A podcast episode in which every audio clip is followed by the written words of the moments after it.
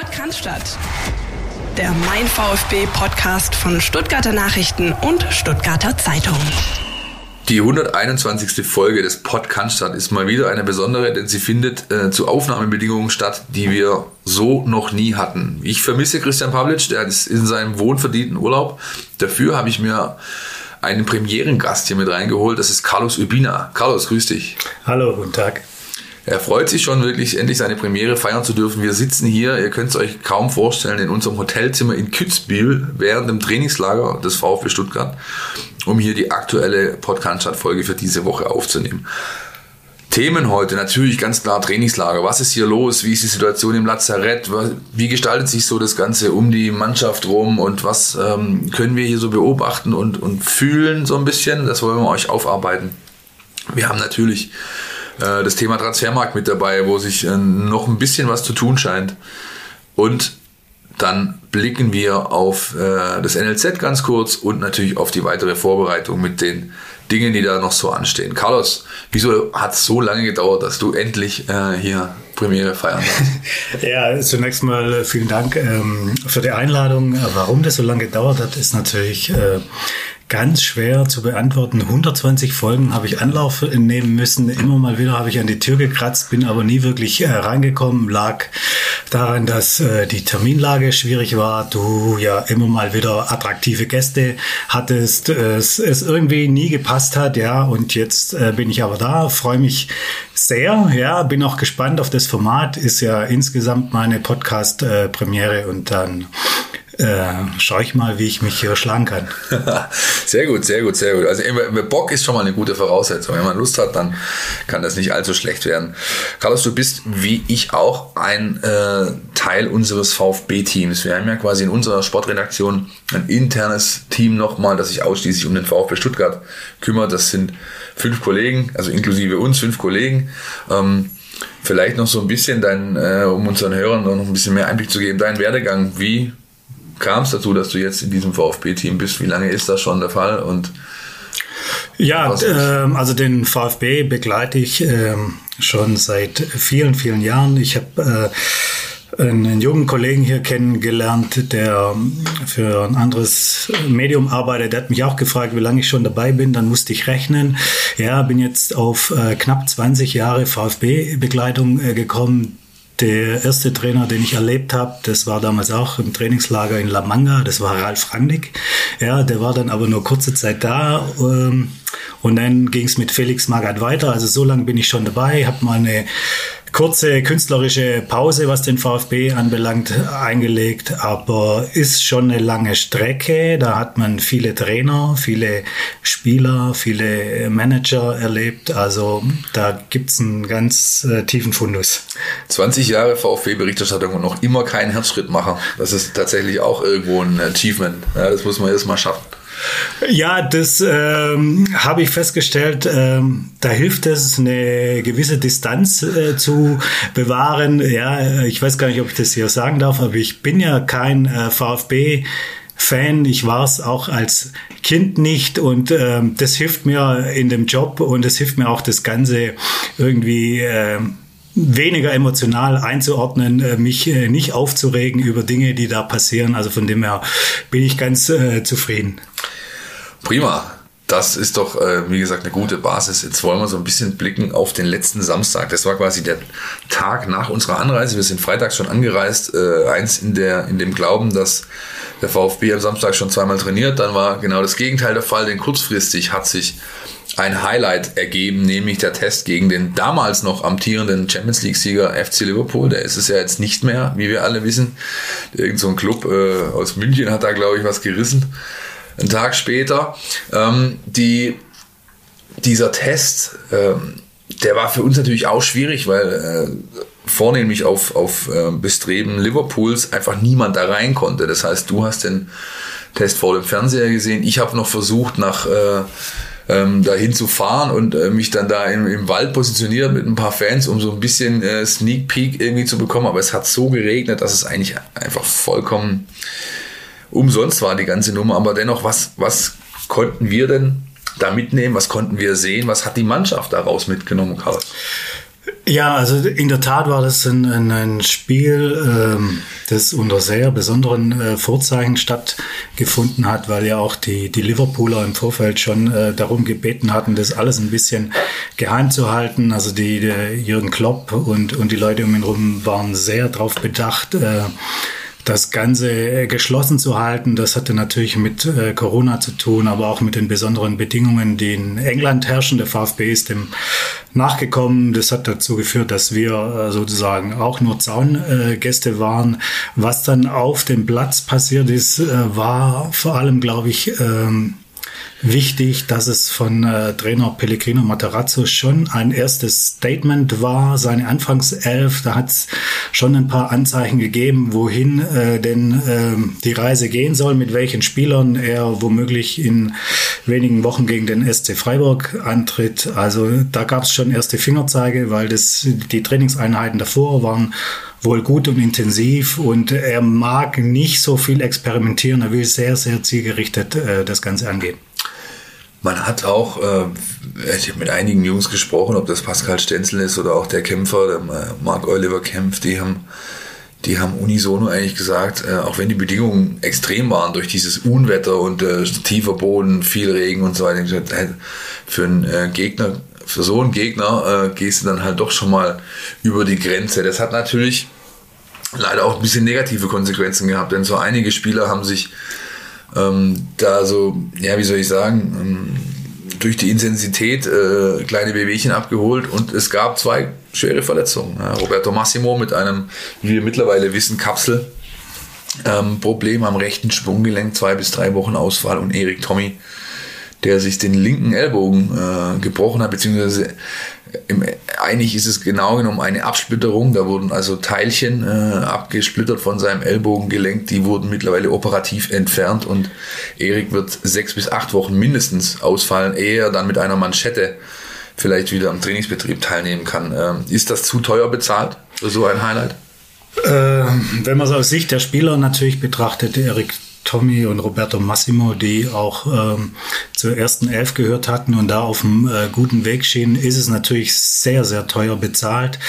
Ähm, ich warne aber ein bisschen davor, die, das Ganze überzubewerten. Die Szene mit Eric Tommy, der hat den äh, Stoß bekommen von äh, Joe Gomez an, an der Außenlinie, ist gegen die Bande gekracht, hat sich äh, schwer verletzt da mag man natürlich irgendwie geneigt sein zu sagen, muss das sein? Ja, weil bei äh, total nassem äh, Rasen, ja, so ein kleiner Schubser bringt den Eric Tommy total aus dem Gleichgewicht. Der kann sich überhaupt nicht, nicht mehr halten ich bin aber nicht so weit, dass ich sage, ich mache dem Spieler, dem Joe Gomez, irgendeinen Vorwurf. Das ist ein robustes Kerlchen, muss man sagen. Das ist ein, ein Innenverteidiger von Format und der setzt halt seinen Körper ein. Das war schon, wenn man so will, ein bisschen Pech, äh, ein Spielunfall äh, sozusagen. Äh, wenn so eine Szene irgendwo im Mittelfeld passiert, dann, dann regt sich keiner auf, dann sagt keiner was. Also das ist äh, bitter, aber kein Vorwurf. Und bei Roberto Massimo ist es so gewesen, äh, der ist in ein Loch getreten.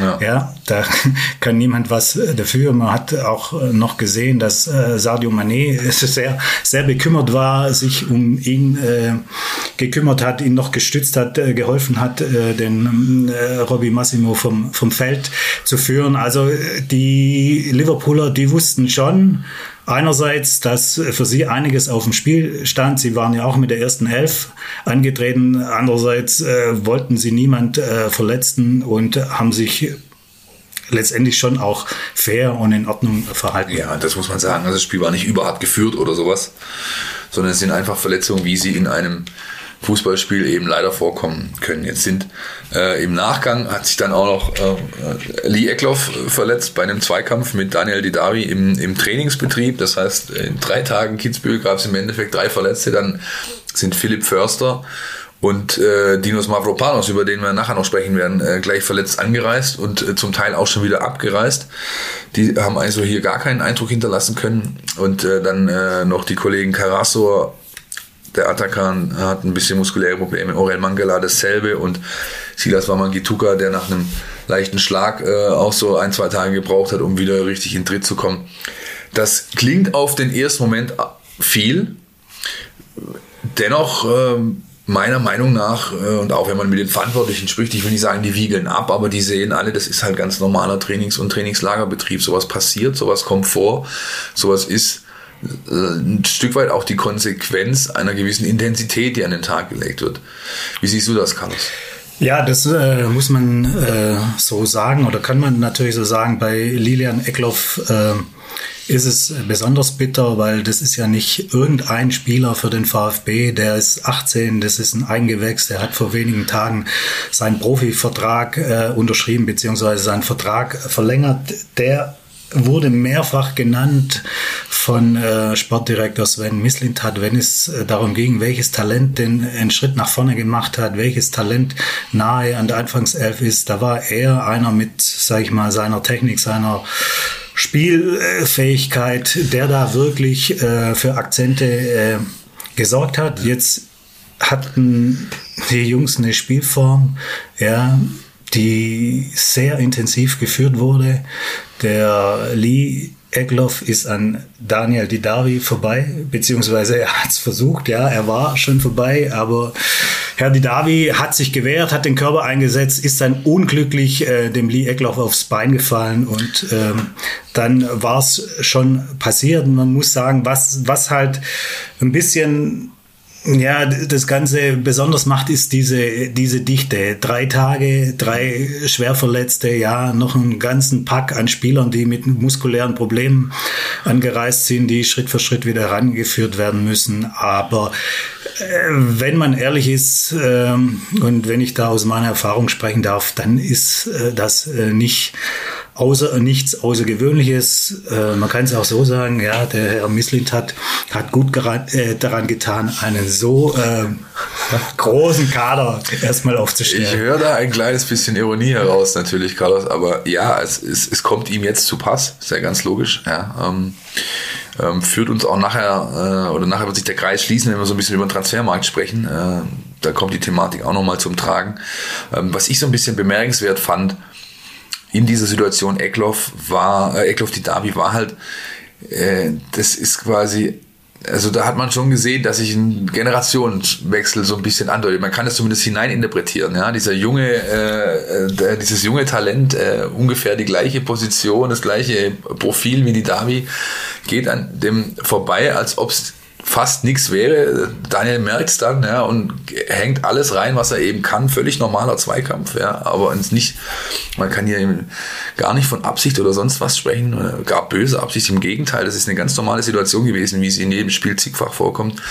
Aber es war schon so ein bisschen Fingerzeig, denn der äh, und Lee so habe ich es tatsächlich auch gesehen, wie die Verantwortlichen das auch sehen. Lee und äh, Teto Klimowitz, über den äh, du diese Woche auch schon äh, ausführlich geschrieben hast. Das waren so die beiden bei dem man jetzt gemerkt hat, dass ein richtiger Schritt äh, stattgefunden hat. Ja. Ähm, Sven Misseln hat es im Gespräch mit uns so ausgedrückt, wir haben einen, einen, einen Haufen Lehrlinge, die jetzt so ihr erstes Lehrjahr quasi äh, absolviert haben, die jetzt auf dem Weg sind äh, zum Geselle und dann vielleicht mal irgendwann ihren Meister machen. Ja. Ähm, diese Entwicklung, die man da, die man da sieht, ähm, das ist aber schon auch was, auf was man setzt ja, dann, äh, dann äh, sage ich mal, mit, mit so wie der Kader ich, personell zusammengestellt ist, von der Altersstruktur her auch, ähm, ist, das, ist das ein Gamble? Ist das zu sehr gezockt oder ist das was, womit man wirklich fest rechnen kann, weil man es weil wirklich, weil man sieht, weil es, es sich andeutet tatsächlich?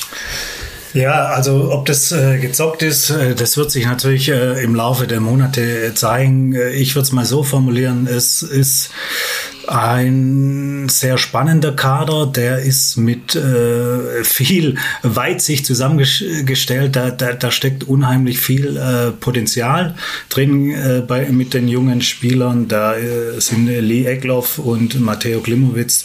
Zwei davon gibt aber noch eine ganze andere Reihe von, von Jungs, die, die um die 20 sind. Äh, eine Reihe auch noch drunter. Da, da da gilt es jetzt halt sozusagen, die, die, die Stärken äh, herauszuarbeiten, äh, die, die Schwächen ein bisschen zu vermindern, damit die Jungs durchstarten können. Äh, der VfB wird schon darauf angewiesen sein, dass äh, zwei, drei dieser, ich nenne sie mal jungen Raketen auch durchstarten. Ja, dass äh, darauf äh, baut das ganze System insgesamt schon, weil, weil ansonsten wird's, wird's, wird's eng.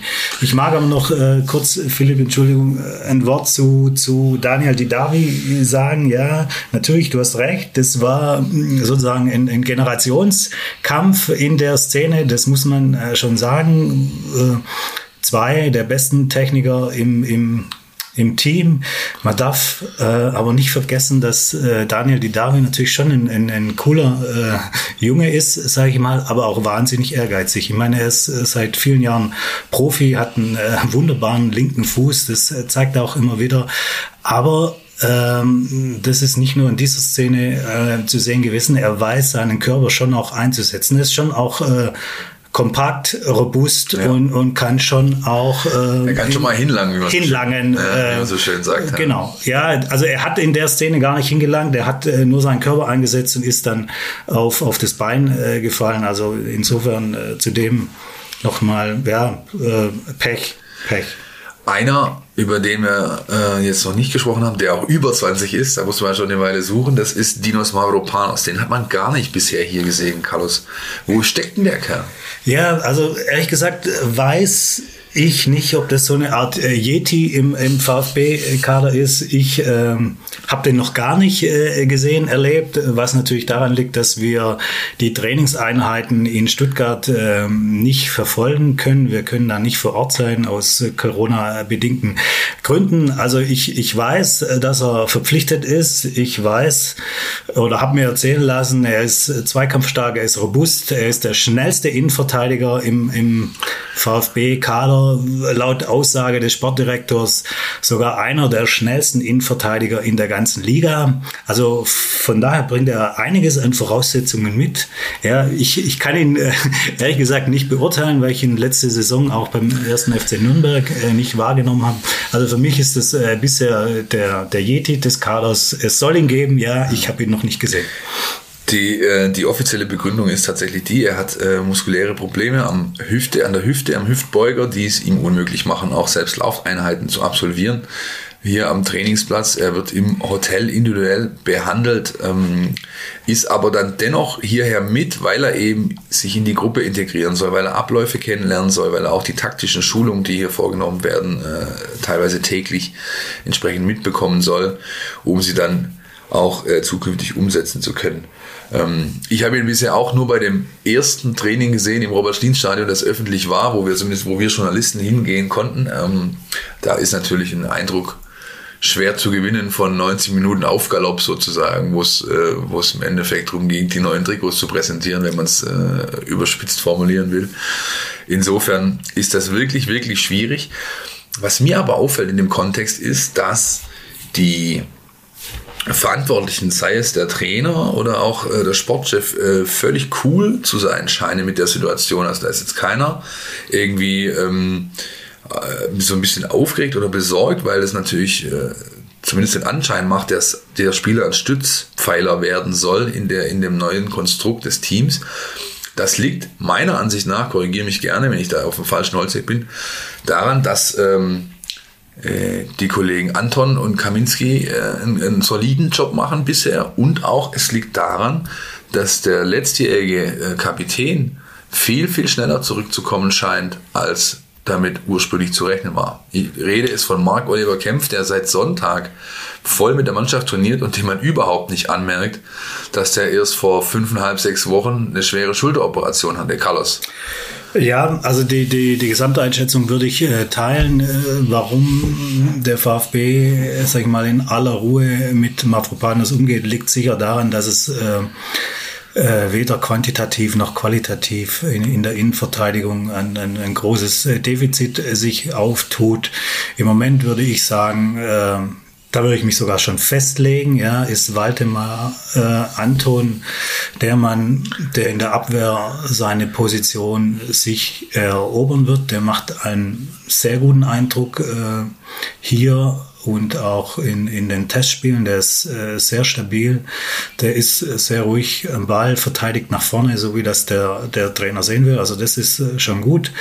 Kaminski ähm, ist Kaminski und bleibt Kaminski. Also da weiß man, äh, was man hat. Ein, ein solider Spieler. Man weiß vor allem auch, was man nicht hat. Ne? genau, ja. der gehört dann äh, zu der Reihe, wo man auch weiß, was man nicht hat. Äh, man hat dann aber ähm, äh, gute, gute Zweikampfführung, äh, solides Stellungsspiel, äh, ordentliches Aufbauspiel. Und man darf nicht vergessen, Kaminski, auch wenn er unscheinbar wirkt, hat im Team eine Funktion. Er ist schon jemand, der, der mit aus dem Inneren äh, führt, zwar auf eine sehr stille Art und Weise, aber er ist sehr angesehen in der Mannschaft. Also da ist äh, dessen Rolle nicht, nicht zu unterschätzen.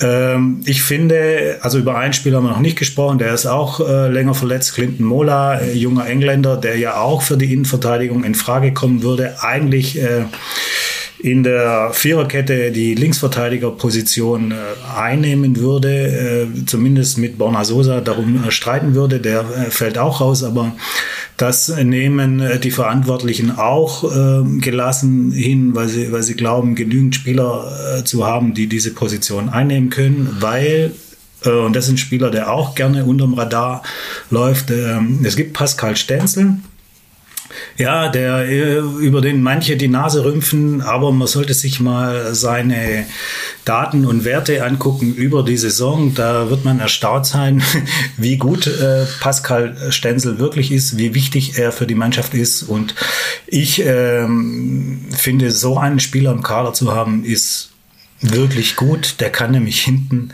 alle Positionen spielen und hat auch schon so gut wie alle Positionen gespielt. Ob er als Torwart taugt, weiß ich jetzt nicht. Äh, der Beweis steht noch aus, aber in der Reihe davor ist er überall brauchbar. Und äh, das äh, verschafft schon ein bisschen Gelassenheit bei den Personalfragen. Ja, tatsächlich ist da einfach, ähm, also das ist äh, ausnahmsweise mal keine Frage der Alternativen ja, im Defensivbereich, denn sie gibt es zuhauf. Du konntest in den Tagen jetzt hier mit dem Marc äh, mal ausführlich sprechen. Ähm, wie sieht er denn so seine Lage auch? Denn es ist ja so, dass der Trainer bisher ein großes Geheimnis darum macht, wer zukünftig die Kapitänsbinde tragen soll. Ob das weiterhin Marc ist, ob das äh, gewählt wird, ob das bestimmt wird. Was, was hat er dir denn so verraten sozusagen? Wie viel Einblick hat er dir gegeben? Ja, also wir haben natürlich auch über, über die Frage ähm, gesprochen, über die K-Frage im Team. Er selbst gibt sich da äh, sehr gelassen. Ja, offiziell ist er ja noch äh, der Kapitän, wurde äh, vergangene Saison von Tim Walter äh, dazu bestimmt. Äh, seine Aussage ist, mit mir hat noch niemand gesprochen. Ja, also er weiß auch nicht im Wesentlichen viel, viel mehr. der Trainer beobachtet die ganze Szenerie, sage ich mal, schaut, wie sich die, die Mannschaft strukturiert, wie sie sich formt und findet und wird danach wahrscheinlich seine Entscheidung Regierung äh, bekannt geben. Wie gesagt, ob gewählt wird oder bestimmt wird, ist, ist noch nicht klar. Für Mark Oliver Kempf ist das im Moment aber kein Stressfaktor. Er hat den Anspruch äh, zu spielen und wenn er spielt, hat er den Anspruch äh, vorneweg zu gehen. Äh, da meinte er, ob er da eine Kapitänsbinde trägt oder nicht, sei, sei gar nicht so, so wichtig äh, für ihn. Äh, klar, es ist eine Auszeichnung, es ist ein Signal, äh, das ist unbestritten. Das macht auch ihn natürlich ein bisschen stolz, die, die Binde tragen zu dürfen. Aber sein Spiel und, und, und seine Rolle wird sich dadurch nicht verändern die Szenerie beobachten. Das tun auch wir hier, ähm, so intensiv es uns möglich ist. Wir haben, wie gesagt, Zugang zum, zu den Trainingseinheiten, nicht zum Teamhotel. Wenn wir Gesprächsrunden mit Spielern haben können, dann finden die direkt am Platz statt, mit gebührendem Abstand und Masken und was eben so dazugehört zu den Corona-Hygieneregeln, die hier relativ strikt, äh, sage ich mal, vorgegeben werden und äh, entsprechend auch eingehalten werden.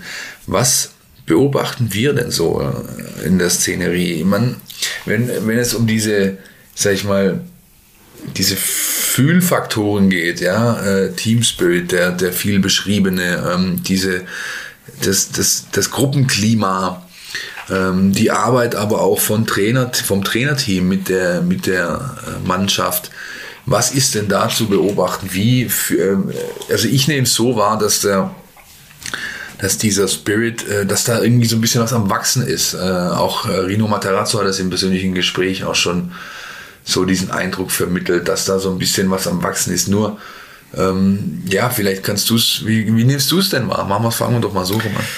Ähm, da würde ich dann gern mal vielleicht sogar bei der Person des Trainers anfangen. Also ich habe es jetzt die Tage so äh, für mich äh, betitelt, dass ein, ein, ein neuer Zug beim VfB herrscht und äh, macht es zunächst mal am, am Trainer fest. Ich habe äh, Pellegrino Matarazzo im vergangenen Winter im, im Trainingslager in Marbella kennengelernt, konnte ihn da beobachten. Da ist er sehr ähm, ruhig aufgetreten, sehr vermittelnd, sehr als, als Fußballlehrer, der äh, erklärt hat, der Abläufe genau äh, skizziert hat, der äh, versucht hat, äh, seine Rolle schnell zu finden, der versucht hat, ähm, die Mannschaft äh, zu führen äh, auf eine sehr unaufgeregte Art und Weise. Das hat, äh, ist äh, sehr gut angekommen, diese, diese analytische Art äh, von ihm.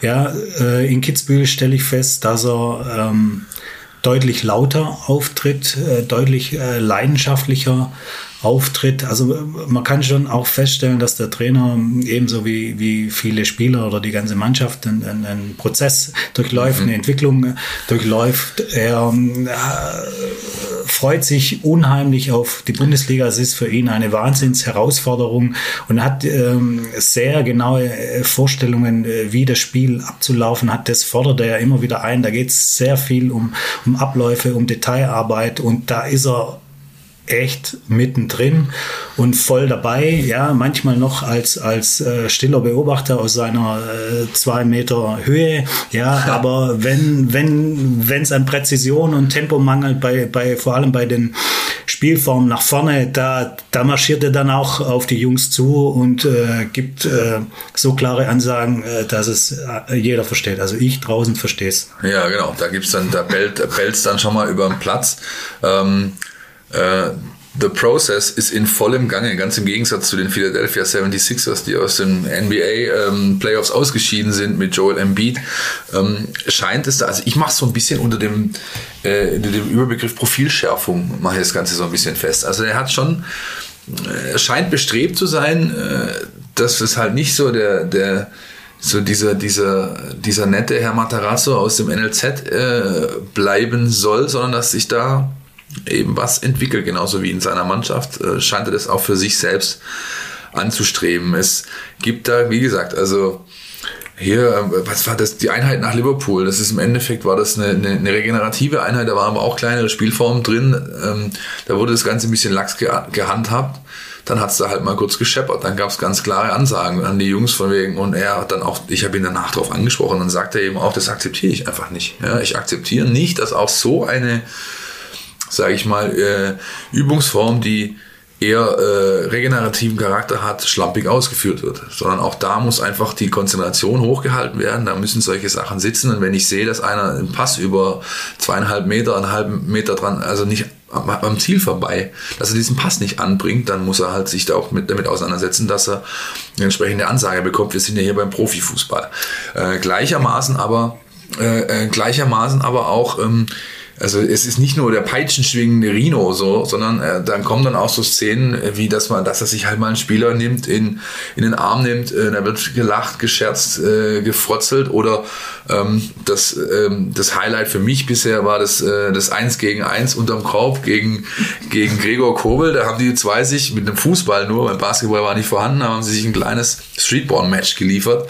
Ähm, das Ganze nahm den Auftakt mit einem Monsterblock von Rino gegen äh, Gregor Kobel, der also zum Dunking ansetzen wollte, der einfach mal äh, abgebügelt wurde nach dem klassischen ähm, Dikembe Mutombo Move hier von wegen Not in my house. Und dann hat äh, der Gregor aber zurückgeschlagen und hat das Spiel dann äh, schlussendlich gegen den Trainer gewonnen, äh, in, in Socken übrigens, äh, sondern ohne Schuhe. Aber das, wie gesagt, diese Szene hat halt schon vermittelt, dass da dass da ein guter, ein guter Geist einfach drin ist in dieser Truppe. Die haben Spaß miteinander, äh, die entwickeln äh, was gemeinsam. Ich glaube, es spielt auch eine Rolle, dass ähm, es relativ wenige externe Neuzugänge gab, sondern dass natürlich mit Endo, ähm, äh, mit Kobel und mit Stenzel drei quasi Stammspieler des letzten Jahres, die halt noch nicht fest verpflichtet waren, jetzt fest verpflichtet wurden. Das sind ja aber keine, eigentlich keine externen Neuzugänge, sondern sie sind im Endeffekt ja schon in der Gruppe gewesen und dieser Kern, ähm, der, der äh, scheint sich zu entwickeln, gleichzeitig aber auch nicht so, dass er quasi einen geschlossenen Zirkel bildet sondern die, die anderen, die dazukommen, die, die Jungen auch, die finden da Zugang oder, oder, oder werden, finden zumindest geöffnete Türen vor. Wie, wie siehst du das? Ja, ähm, das ist so, die, diese Szene Basketball-Duell zwischen äh, Matarazzo und äh, Kobel beschreibt äh, die Stimmung schon sehr gut. Ja, wenn es auf dem Rasenrechteck ist, da ist sehr viel Ernsthaftigkeit dabei, da ist ähm, sehr viel ja, Materazzo versucht auch ein, ein, Verantwortungsgefühl an die Spieler zu vermitteln, äh, was es bedeutet, wenn der Pass äh, im letzten Drittel nicht in der gebotenen Schärfe äh, gespielt wird, nicht auf den richtigen Fuß gespielt wird, weil dann ist die Chance einfach vorbei, weil einfach ein, zwei Sekunden verstreichen, die dem Verteidiger die Chance geben, einzugreifen. Also da ist er sehr, sehr akribisch. Ja, da fordert er sehr viel. Das ist das eine, ja, auf dem Platz. Ja, da ist äh, auch deutlich mehr Schärfe äh, jetzt drin, als es äh, zu Beginn des Trainingslagers war. Da hat der, der Trainer auch gesagt, das ist der Maßstab, so muss es laufen.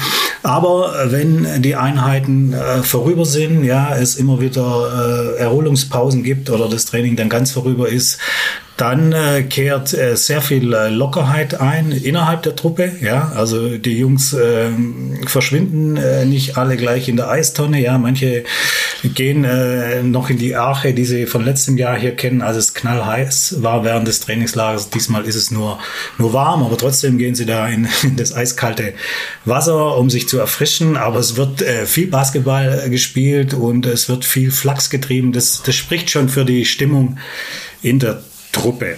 Ja, das muss man schon, schon sagen. Wie viel das dann wert sein wird, ja, ist, ist, ist was anderes. Ja, dazu wollte ich gerade kommen, tatsächlich. Ja, können wir jetzt natürlich noch nicht seriös, äh, seriös beurteilen. Aber wenn ich, wir können einen Quervergleich ziehen. Nämlich, äh, äh wir beide waren ja schon letztes Jahr hier, äh, als Tim Walter hier seinen Aufschlag machte. Du hast gerade angesprochen, Bullenheiß unter dem wilden Kaiser. Äh, es waren hier schweißtreibende Tage für alle. Und auch da hat die, hat äh, das zumindest den Eindruck gemacht, dass diese Inner Chemistry äh, zumindest zu passen scheint. Ähm, kann man so ein Gleichverquer überhaupt, äh, Gleichverquer, Quervergleich, um Himmels Willen, äh, überhaupt anstellen? Ist das, ähm, ist das möglich? Äh, es ist äh, möglich, es ist natürlich auch schwierig, äh, weil du hast den einen Punkt schon angesprochen. Äh, in der Saison gibt es äh, wenige Neuzugänge, also echte Neuzugänge, weil, weil ein Teil der offiziellen Neuzugänge ist ja, ist ja schon da, weil, weil, sie, weil es ja. ausgeliehene ja. Spieler war. Also die Gruppe ist schon ein Jahr äh, zusammen und ein halbes Jahr mit, mit dem Trainer zusammen. Also da ist schon was gewachsen. Da weiß man schon, äh, wie man miteinander umzugehen hat. Im, im, Im vergangenen Jahr war das ja eine komplett neue Truppe. Da wurde der, der Umbruch eingeleitet. Das war mit neuem Trainer, der, der, sag ich mal, eine sehr eigene Art hat, hatte, äh, sehr nach, nach außen gekehrt war, viel ähm, da gemacht hat, sich in Szene gesetzt hat, äh, mit und ohne Spieler. Und, und äh, da wurde alles neu gefunden und erfunden. Von dem her ist es schwierig, äh, das zu vergleichen. Grundsätzlich ist es natürlich so, äh, in Trainingslagern, in Vorbereitungsphasen, da wittern ja alle Spieler ihre Chance. Ja, da äh, will sich jeder präsentieren, da, da, da, da sprüht's vor Elan und Engagement, das ist klar. Und ähm, erst wenn es dann so auf die auf das erste Pflichtspiel zugeht und, und äh, sich die, die Anfangself herauskristallisiert, da kommen dann so äh, die ersten Frustmomente überhaupt und im Laufe der Saison dann vielleicht noch ein paar mehr. Da zeigt sich dann, äh, wie groß ist der Zusammenhalt wirklich, wie, wie fest ist die Mannschaftsstruktur, wie, wie gut ist der Geist. Ja, also in, in, in guten Phasen ist das alles äh, leicht. Das hat auch ähm, Mark Oliver Kemp Kempf gestern nochmal betont. In, äh, entscheidend wird es sein, wie ist das Ganze in Krisenzeiten und die werden im Laufe einer Bundesliga-Saison kommen. So sieht's aus. Schaffen Sie es auch an einem verregneten Freitagabend in Hoffenheim? Das ist die Frage. Ähm, Umbruch gab es keinen im Endeffekt, sondern gezielte Ergänzungen des Kaders haben stattgefunden ähm, äh, durch äh, relativ früh auch vollzogene Maßnahmen, Transfers und das bringt uns zum nächsten Programmpunkt, nämlich dem, dem guten alten Transfermarkt, der dieses Jahr äh, sehr lange geht, bis 5. Oktober darf äh, gewechselt werden, meine Damen und Herren, äh, wenn man so möchte. Das ähm, hat der VfB getan, hat früh seine Maßnahmen ergriffen. Ich habe es gerade schon angesprochen, der Kader scheint fertig. Machen die noch was, Carlos? Ähm, also grundsätzlich machen sie nichts mehr. Ich habe äh, mit äh, Sven Mislintat da auch schon äh, ein, zwei oder dreimal drüber gesprochen. Der, der, der Kader, der Kern äh, steht. Äh, es gibt eine Ausnahme sozusagen, sollte äh, Nicolas Gonzalez doch noch vom Hof gehen für, für die entsprechende Summe, dann äh, wird auf jeden Fall ein, ein Stürmer äh, geholt. Ja, alles andere ist, ist im Grunde erledigt an äh, Personal. Ähm, und es ist in der Tat so, dass Sven Mislintat zu denjenigen gehören, äh, gehört, die ihre ähm, Aufgaben da eher früher als später erledigt haben wollen, weil er ähm, immer das gern schon vor dem Trainingslager absolviert, damit die Spieler die Chance haben, äh, in die Gruppe integriert zu werden, aber auch in die ganzen taktischen und sonstigen Abläufe mit rein zu wachsen. Also da gehört er zu den äh, schnellen Jungs. Ein ja. Early Bird sozusagen. Ja, ja auf jeden Fall. Wobei ähm, es ist so,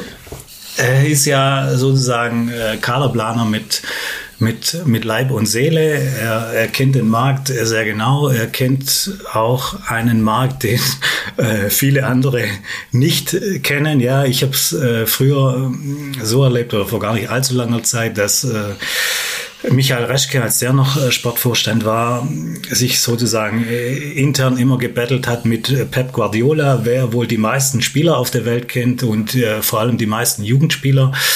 Ähm, Reschke hat dann immer gesagt, ja, der Pep ist vielleicht doch noch ein, ein Tick äh, vor mir, aber das lag, vielleicht war das auch noch ein bisschen höflich von ihm. Ich glaube, ja, äh, wenn man das Sven Mislintat mit reinnimmt in das Trio, dann äh, wird das ein, ein Zielfotoentscheid, ja. Also äh, Sven Mislintat ist schon jemand, der nicht nur den französischen Markt sehr gut kennt, aber den äh, besonders, er, er weiß, was im Nachwuchsbereich an Talenten da durch die Gegend stürmt und wenn er die Chance sieht, wie bei Momo Sissé, da einen ablösefrei äh, zu bekommen, dann schlägt er zu.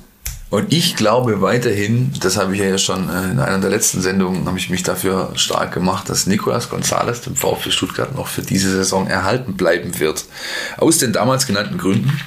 Und seit gestern, äh, Dienstagabend, äh, auch aus dem Grund, dass der bisher am intensivsten interessierte Club. An Nico González das hat äh, der Sportchef uns gegenüber auch zugegeben, auch wenn er sagt, äh, wirklich konkret lag nie eine Anfrage auf dem Tisch. Das war Leeds United mit Marcelo Bielsa, argentinischer Landsmann von Nico González, der äh, ähm, legendäre Trainer, äh, der so ein bisschen der verrückter, der Nutty Professor irgendwie so ein bisschen ist, ja, so ein, ein, ein teils durchgeknallter Nerd, andererseits aber auch jemand, der in der Lage ist, Mannschaften ähm, extrem gut zu führen, äh, wie man jetzt bei Leeds sieht, ja, die nach, was weiß ich, 16 Jahren oder was, glaube ich, wieder in die Premier League hoch sind. Jedenfalls haben die zugeschlagen und einen Stürmer geholt äh, mit Nicolas González Profil für 30 Millionen Euro. Insofern, ich bleibe dabei. Jeder Tag, der den äh, der vom Kalender gestrichen wird hinsichtlich dem Deadline Day am 5. Oktober, bringt Nico González noch näher zum VfB Stuttgart. Denn es ist auch immer noch, das habe ich damals auch schon erwähnt, äh, und so, äh, Carlos hat es gerade quasi indirekt bestätigt, es ist ja auch eine Frage der Alternativen. Sicherlich wird Sven Mislintat Alternativen in der Hinterhand haben, aber je weniger Tage Zeit ihm bleiben bis zur, bis zur Ende der Frist, umso rarer werden diese Alternativen auch äh, oder umso schwieriger wird es sein, sie realisieren zu können. Insofern glaube ich, wenn äh, nicht dann ein völlig absurdes Monsterangebot äh, hier ins Haus flattert, werden wir weiterhin Spaß an unserem jungen argentinischen Freund haben, der, das sieht man halt auch hier, wir haben uns gestern beim Abendessen drüber unterhalten, der nicht fertig ist, Carlos. Das ist kein fertiger Spieler. Äh, jeder Scout, der ihn beobachtet, der sieht natürlich, was der Kerl kann äh, und welches Potenzial er hat, aber er sieht halt mindestens genauso viel, äh, was er eben nicht kann. Und das rechtfertigt auch bei den heutigen Preisen, glaube ich, äh, weiterhin keine, keine äh, keine Ablöse, wie sie da momentan im Raum stehen. Ich glaube es einfach nicht. Ähm, ja, ich, ich, äh, ich kenne äh, deine Meinung, ja, habe sie ja jetzt ähm, mehrfach gehört, ja. äh, jeden Tag, jeden Abend äh, äh, gehört. Ähm, es ist so, äh, bei 30 Millionen, ja, das wäre natürlich ein Sümmchen gewesen. Da hätte der VfB Nico Gonzales irgendwie selbst im, im, im Ruderboot über den Kanal äh, geschippert nach, nach England. Das ist klar. Bei 20 Millionen äh, gibt's für mich auch keine Frage dass der Spieler gehen wird, wenn so ein Angebot kommen würde. Ähm, die Frage ist dann eher, ja, was passiert bei 15, 16 ja, oder 17 genau. Millionen? Ja, äh, ja, ja Fakt ist, äh, Fakt ist, dass Sven Mislintat keine Deadline gesetzt hat, ja, äh, bewusst auch das immer wieder betont. Äh, der VfB ist finanziell nicht in der Lage, ähm, sozusagen sich mit solchen ähm, Transfers oder Transfermöglichkeiten äh, eben nicht auseinanderzusetzen, wenn sie denn äh, konkret werden. Ja, also es äh, gibt immer noch die Situation, dass alles sehr auf Kante genäht ist, was, was das Geld anbelangt. Viele Mitarbeiter sind im Club immer noch auf äh, Kurzarbeit und äh, das Ganze wird eng bleiben. Deswegen äh, ist die Einnahmesituation nicht zu verachten. Äh, sportlich ist klar, äh, alle wissen hier äh, beim VfB, was sie an Nicolas Gonzales haben, wie er sich entwickelt hat, wie er vor allem sozusagen in, in der Rückrunde der vergangenen Saison für mich äh, schon der entscheidende Faktor war, um äh, letztlich den Aufstieg äh, zu packen. Da ist er gereift, kann man sagen, als, als Spieler vor allem, er ist, er ist ruhiger geworden, er hat Verantwortung übernommen, zum Beispiel bei den Elfmetern, die er ja alle verwandelt hat und ähm, über seine Qualitäten, was, was Schnelligkeit an, anbelangt, was Kopfballstärke an, anbelangt, da braucht man ja nicht drüber reden. Das macht ihn so interessant für, für viele Clubs, ja. Aber die sehen auch, dass das, dass er immer noch was Wildes hat. Ja, er ist unberechenbar für den Gegner, leider manchmal auch für die eigene Mannschaft. Das bringt mich irgendwie so ein bisschen zu Pablo Maffeo. Der war auch nicht ganz berechenbar äh, für die eigene Mannschaft und äh, stand äh, wie ein ehemaliger Verantwortlicher des VfB Stuttgart mal sagte, so ein bisschen quer im Stall. Mittlerweile steht er mit äh, dem FC Girona vor den Scherben einer Saison, denn im finalen Playoff-Spiel haben die Jungs aus dem Norden äh, Kataloniens gegen den FC Elche äh, verloren. 1 zu 0 das finale Spiel. Das heißt Aufstieg passé. Das heißt aber auch Kaufoption für Girona oder Girona. Auch darüber lässt sich streiten.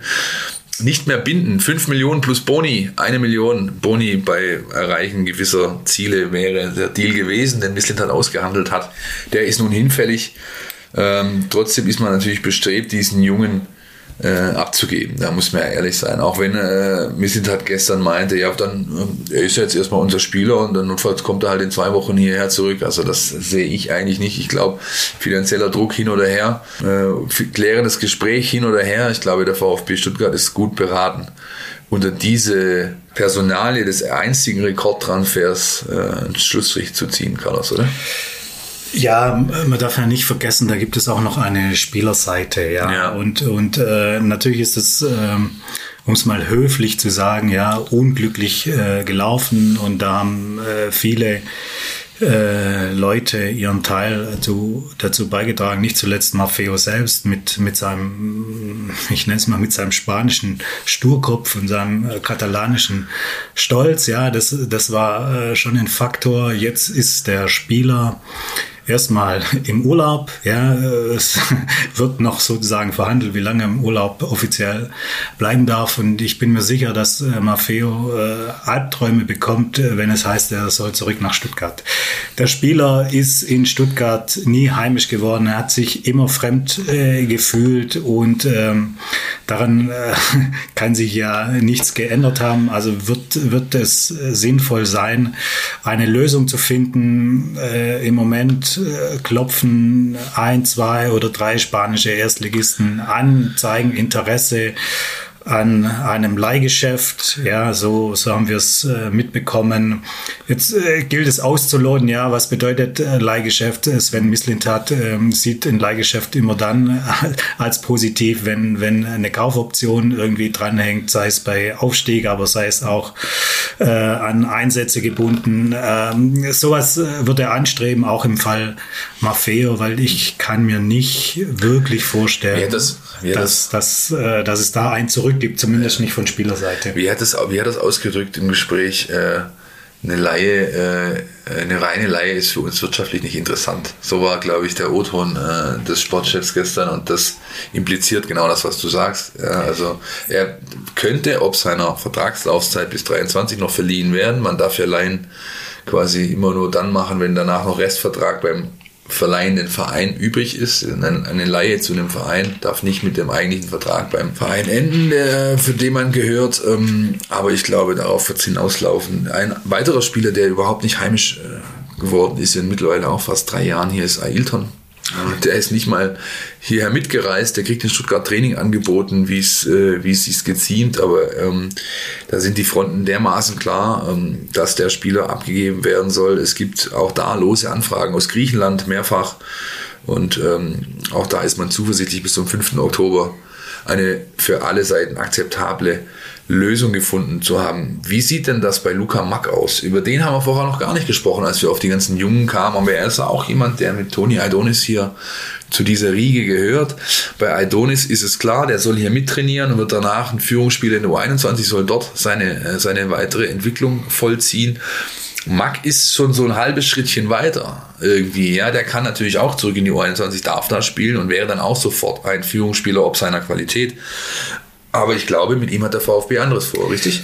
Ja, mit ihm hat der VfB anderes vor. Wenn, wenn man so will, sitzt äh, Luca Mack ein bisschen zwischen äh, den Stühlen. Er trainiert hier äh, voll mit, ist äh, voll eingebunden in die ganze Geschichte. Das soll auch noch so bleiben. Im, im, im Hintergrund äh, äh, wird ausgelotet, ob es einen Zweitligisten gibt, der für Luca Mack in, in Frage kommt, das ist so ein bisschen die Wunschvorstellung, dass er äh, nicht äh, nur in der Regionalliga spielt, also nur in Anführungszeichen, sondern schon ähm, höherklassig, aber dann auch äh, bei einer Mannschaft, die sozusagen auf, auf das Fußballerische Wert legt, weil Luca Max schon auch äh, seine Stärken in, in, in der Spielfähigkeit, in der Spielintelligenz hat. Das soll gefördert werden. Äh, wenn der VfB da äh, die Chance sieht, ihn an den Club zu bringen, wo sie glauben, dass er, ich sag mal, 20, 25 Einsätze plus kriegt, äh, dann werden sie das machen. Dann wird das, denke ich, auch Luca Mack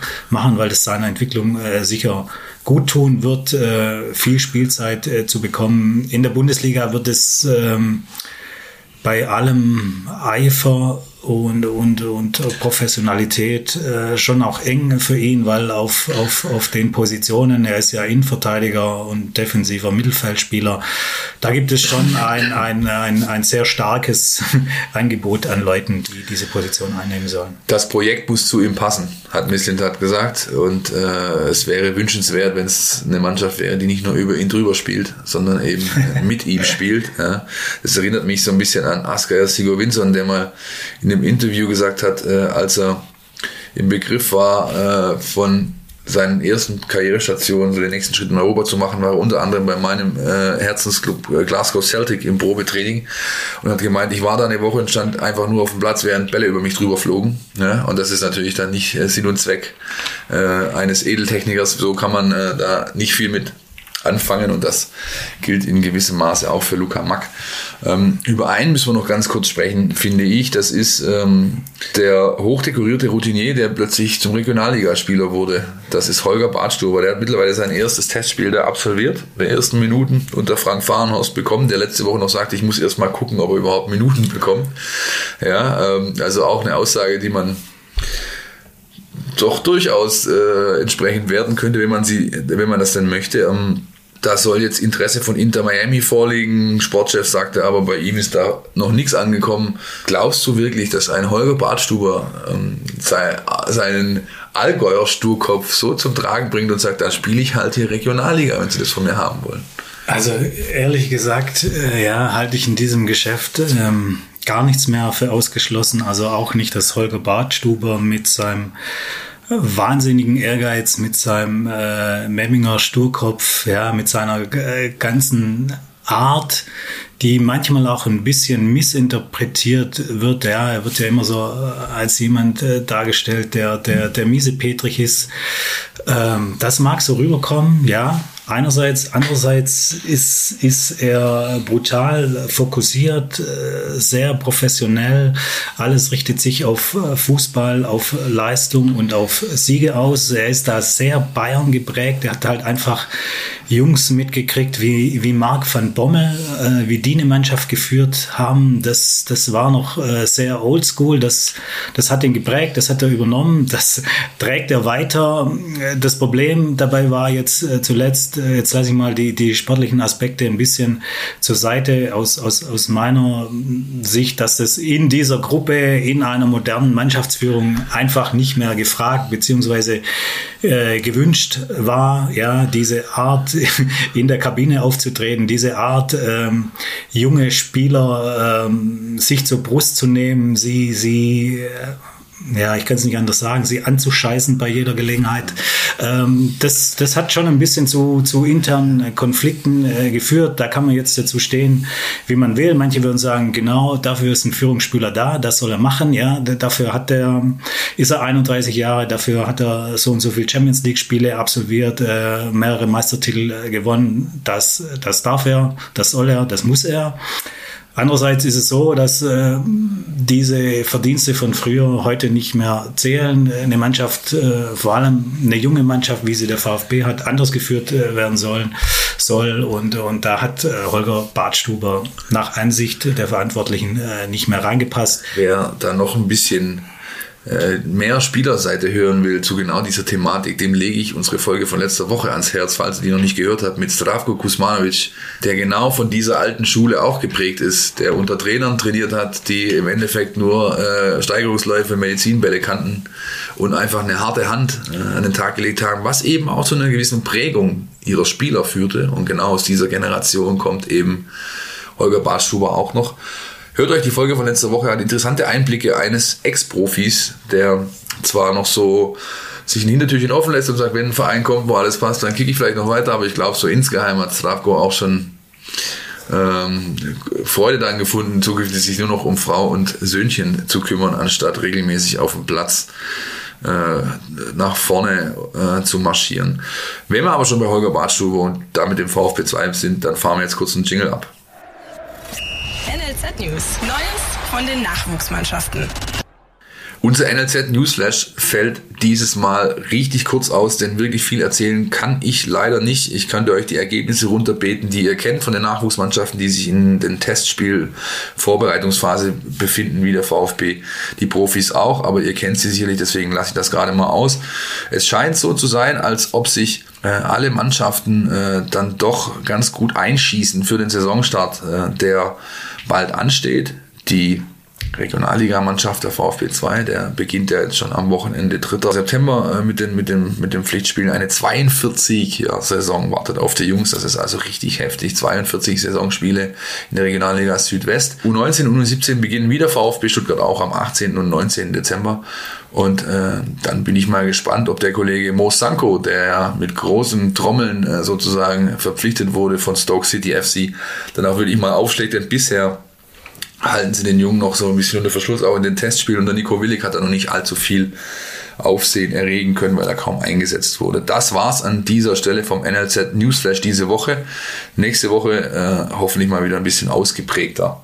Mich bringt das Ganze aber zum Ausblick tatsächlich. Wir haben ja gerade schon auf die Jugendmannschaften so ein bisschen geguckt, was für die ansteht. Carlos, ähm, wir nehmen am Mittwochmorgen im, äh, in Kitzbühel im Hotelzimmer auf. Deswegen können wir leider nicht über den legendären, jetzt schon legendären Heldencup sprechen, der noch ansteht. Der VfB spielt am Abend erst gegen den HSV. Liverpool haben wir abgehakt. Am Samstag steht noch das Spiel gegen Arminia Bielefeld an ebenfalls im Rahmen des Heldencups. Dann geht es zurück nach Stuttgart. Und dann ist so ein bisschen äh, die Generalprobe, glaube ich, Racing Straßburg, oder? Kann man das so sehen? Das äh, wird so sein, weil ähm, eine Woche später ist ja dann schon das äh, DFB-Pokalspiel in, in Rostock, wo auch sonst, ja. Ja, wo da, auch sonst, genau. Da fährt man äh, ja jedes Jahr gerne hin. Also da, da werden sich äh, jetzt äh, viele Erkenntnisse noch, äh, noch sammeln lassen in den Spielen, die, die anstehen. Und ich, ich denke, dass äh, Pellegrino Matarazzo dann äh, zumindest im Kopf seine Anfangsformation haben wird, die, die sich dann auch einspielen äh, soll. Ja, das ist, ist der Ausblick.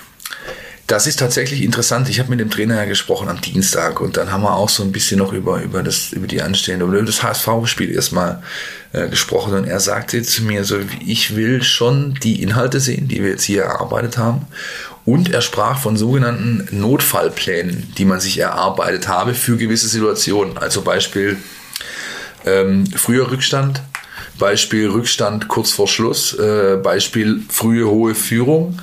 Für all diese Situationen sind wohl entsprechende Marschrouten, er nannte es Notfallpläne, äh, erarbeitet worden.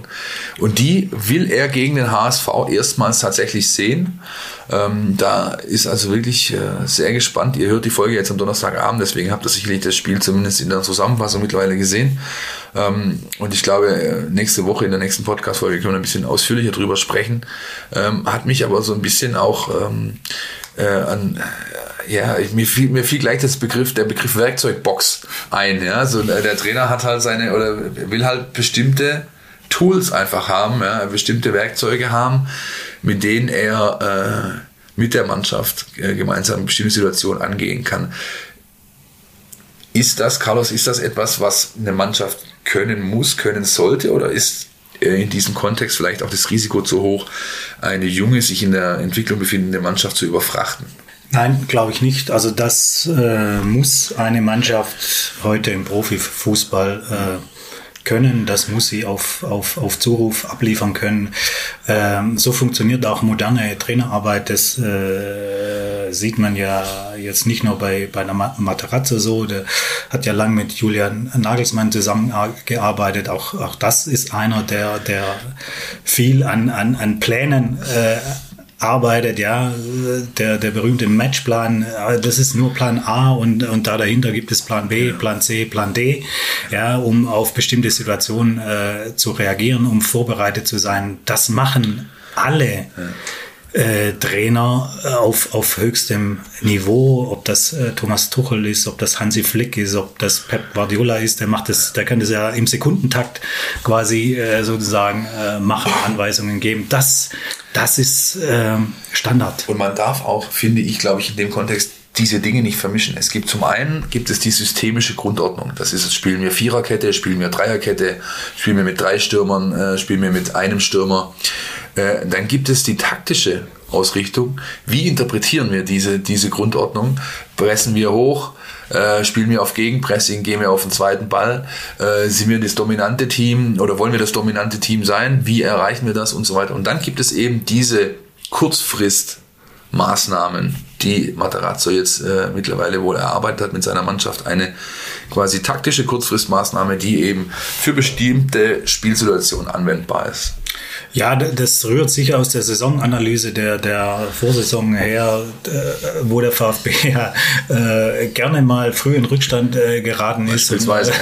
und das ihn immer mal wieder aus dem Konzept äh, gebracht hat. Also es, es erscheint schon sinnvoll, eine Mannschaft darauf äh, vorzubereiten, äh, was mache ich, wenn dieses und, und, und jenes passiert. Das, das sollte schon sein, weil die Saison wird einige Überraschungen bieten bieten, ja. Ich glaube, so ein bisschen, also wenn man den ganzen, unsere letzten Minuten hier hört, so ein bisschen gilt auch für uns das, was, was äh, der ein oder andere Spieler gestern schon zu mir gesagt hat. Wir freuen uns alle brutal auf die Saison. Ich bin wirklich gespannt, was diese, diese Mannschaft in all ihren Ausprägungen, mit all ihren Facetten äh, zu bieten imstande ist, wie sie, sie sich entwickeln konnte die letzten Wochen. Und freue mich tatsächlich auf die kommende Saison, Carlos. Jetzt aber zum Abschluss müssen wir mit dir noch äh, ein kleines Ritual vollziehen, was jeder hier machen muss, der zum ersten Mal bei uns im Podcast ist. Entweder oder. Unser Podcast Tiki Taka. unser Tiki-Taka, Carlos, das Podcast Tiki-Taka. Ich weiß nicht, ob du es kennst. Sind, äh, du kriegst jetzt drei Entweder-Oder-Fragen gestellt. Du musst dich für eine Antwort entscheiden und äh, diese dann begründen, ja, so die, deine Entscheidung. Ähm, Spanien, Galicien oder Andalusien? Andalusien, das ist keine Frage. Da kommt meine Familie her, da scheint immer die Sonne, da gibt es die hübschesten Frauen und die besten Tapas. ja, das in Galicien ist mit der Sonne manchmal nicht so weit her. Das, kann, das ist tatsächlich. Hey, da regnet es. Ja, ja, ja, ja, ja, wer will das schon? Ne? Das will doch keiner. Ist, ist schön grün, könnte aber auch ja. in Irland sein. Ja, richtig, genau. Ähm, Fußballstil Hoch und weit bringt Sicherheit oder El Toque. Äh, viele, äh, wir nennen sie auch Tiki-Taka, aber in Spanien sagt man, glaube ich, eher El Toque zu diesem Spiel, richtig? El Toque, ja, habe ich schon auf dem Bolzplatz äh, praktiziert, war immer ein Freund davon. Äh, Kurzpass äh, durch die Mitte mit äh, einer Berührung, wenn es ging. Ja, wenn es nicht ging, dann gab es halt auch drei Übersteiger. Sehr gut, sehr gut. Ähm, Hobbysport, Nordic Walking oder Golf? Wow. Starke Frage. Äh, ja. Muss ich sagen, ich äh, bin aus Verzweiflung zum Golf gekommen, ja. Obwohl mein Physiotherapeut, ich, ich muss dazu sagen, ich habe ein paar Gelenkschäden, immer gesagt hat, ich traue es mich nicht, dir zu sagen, aber du solltest Nordic Walking machen. Das wäre das Beste für dich. Und äh, trotzdem Golf. Golf. Ja, sehr gut, sehr gut. Prima. Carlos, damit hast du das Aufnahmeritual ähm, äh, deines äh, deiner Podcast-Premiere vollzogen. Wenn du das nächste Mal wiederkommst, musst du es nicht mehr machen, versprochen. ähm, ich, ich bin sehr erleichtert, dass ich das geschafft habe, ja. ja. Und ich hoffe jetzt, dass ich nicht 120 Folgen äh, nochmal warten muss, bis ich wieder hier in so einem Zimmerchen sitzen darf. Nein, nein, nein. Die nächstes Mal dann auch äh, wieder in, in Stuttgart und hoffentlich dann endlich mal wieder unter Studiobedingungen. Mir geht das so langsam wirklich an die Nieren, dass wir seit äh, ja, März quasi einfach nicht in unserem Studio aufnehmen können, was natürlich die Soundqualität beeinträchtigt. Ich hoffe, dieses Mal ging's und hat nicht mehr diese Küchenatmosphäre letzte Woche bei Herrn Kusmanovic, wo die räumlichen Gegebenheiten das einfach nicht anders hergegeben haben. Ich bedanke mich äh, bei dir, Carlos, für Expertise, für, äh, für, deine, für, dein, für deinen Bock, den du hier mitgebracht hast. Ja, ja, ja vielen Dank. Ich, es hat äh, echt Laune gemacht. Das ist super. Und äh, an euch da draußen Vielen Dank fürs Zuhören. Ich hoffe, euch hat es auch ein bisschen Spaß gemacht. Nächste Woche dann wieder aus dem Pressehaus mit Christian Pavlic. Die nächste Folge, die 122, die dann ansteht. Bis dahin bleibt mir zu sagen, Leute, wie immer, geht in die Kommunikation mit uns. Instagram, Facebook, Twitter, liken sowieso klar, aber auch wenn ihr Fragen habt, dann haut uns da an. Wir versuchen alles äh, zu beantworten, was wir denn nur können. Ansonsten schreibt uns eine Mail einfach auch an info at meinvfb.de. Lob, Anregungen, Kritik vor allem, ähm, Verbesserungsvorschläge, all das bitte her damit, äh, damit wir uns auch einfach weiterentwickeln können, so wie der VfB Stuttgart äh, unter Rino Matarazzo das offensichtlich gerade tut. Und wer noch nicht genügt, äh, genügend VfB hat, dem empfehle ich unseren Mein VfB Newsletter. Den könnt ihr abonnieren unter stn.de slash Mein VfB Newsletter oder dann auch einfach mal in unserer Mein App vorbeischauen. Die gibt's kostenlos im App Store und im äh, Google, nee, was Quatsch, im App Store von Google und von äh, von Apple in, äh, könnt ihr die kostenfrei ziehen und dann kriegt ihr das volle Paket aus unserer Redaktion. Alle Artikel, Hintergründe, Social Media Content, äh, Podcast, Videos, all das, was wir so produzieren, spiegelt sich in dieser App, findet ihr dort wieder komprimiert. Das ähm, ja, ist der erste Kanal der Wahl, wenn es um den VfB Stuttgart geht. Ich sage Dankeschön und vierte. Ja, hasta la vista. Podcast statt der Mein VfB Podcast von Stuttgarter Nachrichten und Stuttgarter Zeitung.